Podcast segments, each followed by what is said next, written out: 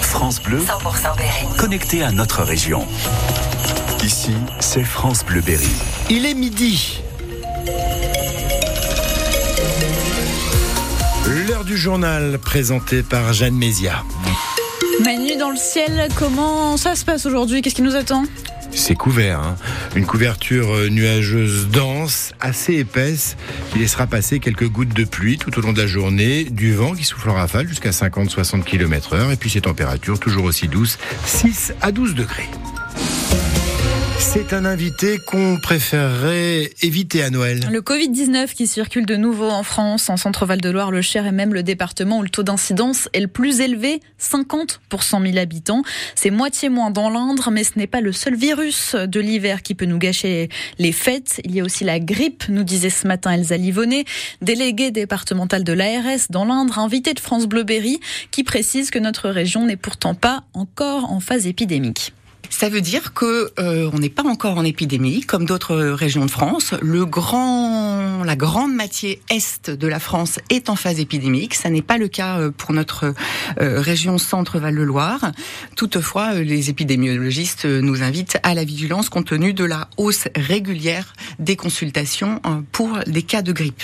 C'est une augmentation régulière en médecine de ville, c'est-à-dire chez les chez les médecins euh, généralistes. Ceci étant, aux urgences, ça reste stable et assez faible, ce qui signifie bien qu'il y a des cas de grippe, mais qu'on n'est pas en, en phase d'épidémie dans notre département. Elsa Livonnet, déléguée départementale de l'ARS sur France Bleu Berry ce matin. Interview à réécouter en intégralité sur francebleu.fr. L'autoroute A20 coupée au moins jusqu'en début d'après-midi. Après un accident ce matin entre deux poids lourds au niveau de Vierzon, dans le sens Châteauroux-Paris, si vous roulez par là, vous serez contraint de prendre la sortie 8 sud pour reprendre ensuite l'autoroute par l'échangeur 7. Une déviation mise en place pour permettre aux secours d'intervenir, puisque l'un des conducteurs était coincé dans son véhicule. Une personne a été légèrement blessée selon les pompiers.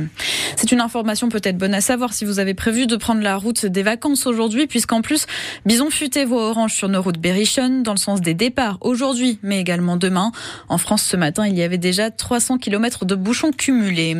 À Bourges, les gendarmes de la brigade motorisée ont intercepté un automobiliste qui multipliait les torts rue Éric Labonne mardi, téléphone au volant, sans permis de conduire ni assurance ni contrôle technique. Sa voiture était censée être immobilisé dans le cadre d'une procédure judiciaire et il était positif au cannabis. En 2024, les Berrichons paieront plus cher leur carte grise, comme tous les habitants de Centre-Val de Loire. Hier soir, le Conseil régional a acté l'augmentation de la taxe sur le certificat d'immatriculation. Nous paierons ainsi 54 euros par cheval fiscal contre 49,80 aujourd'hui. C'est le plus cher que l'on peut payer dans le pays.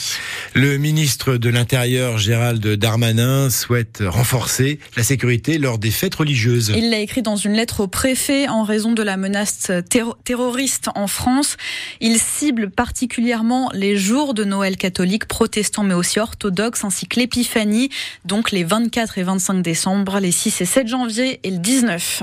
Le ministre Agnès Firmin Le Baudot, visé par une enquête. Alors qu'elle vient d'être nommée pour assurer l'intérim à la tête du ministère de la Santé, la ministre l'a confirmé ce matin chez nos confrères de France Bleu Normandie. Le journal Mediapart indique qu'Agnès Firmin Le Baudot a reçu de nombreux cadeaux de la part des laboratoires Urgo pour 20 000 euros.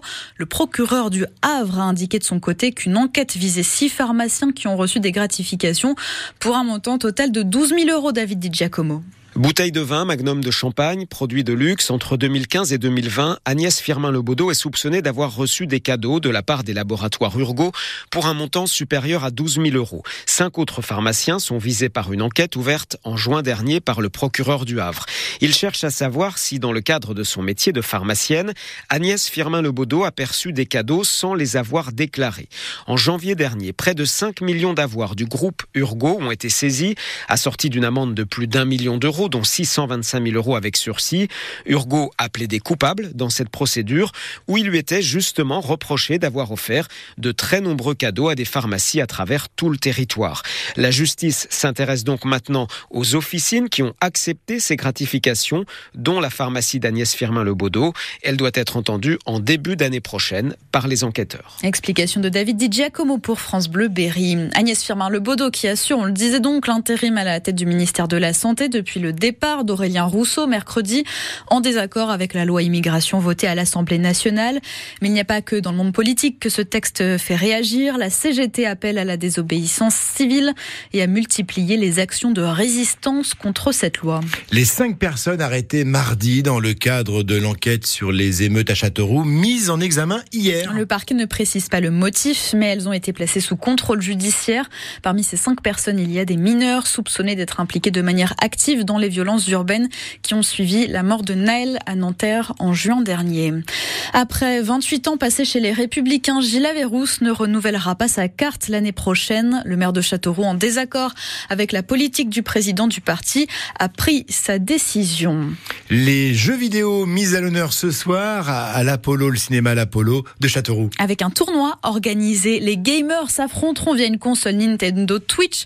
Le jeu c'est Super Smash Bros Brawl Ultimate avec des personnages connus comme Mario, Zelda ou Pikachu. Les images de la compétition seront même diffusées dans la rue. Ça commence à 18h30, c'est le Mariche et tout est prêt pour accueillir les joueurs dans les meilleures conditions.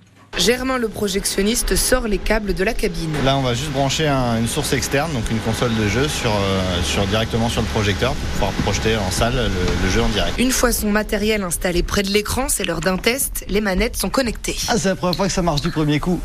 Je suis ému. On attend plus que Robin pour lancer une partie. Je suis chargé des publics 11-30 euh, ans. On, s'attendait au début, on lance euh, l'année dernière au lancement du projet d'avoir beaucoup de jeunes et en fait on a des adultes, mais quand je dis des adultes c'est 30, 40 ans, 50 ans, qui viennent découvrir des jeux souvent euh, qu'ils connaissent pas, ou même des jeux qu'ils connaissent déjà et auxquels ils ont déjà joué. Et on va démarrer sur une petite partie.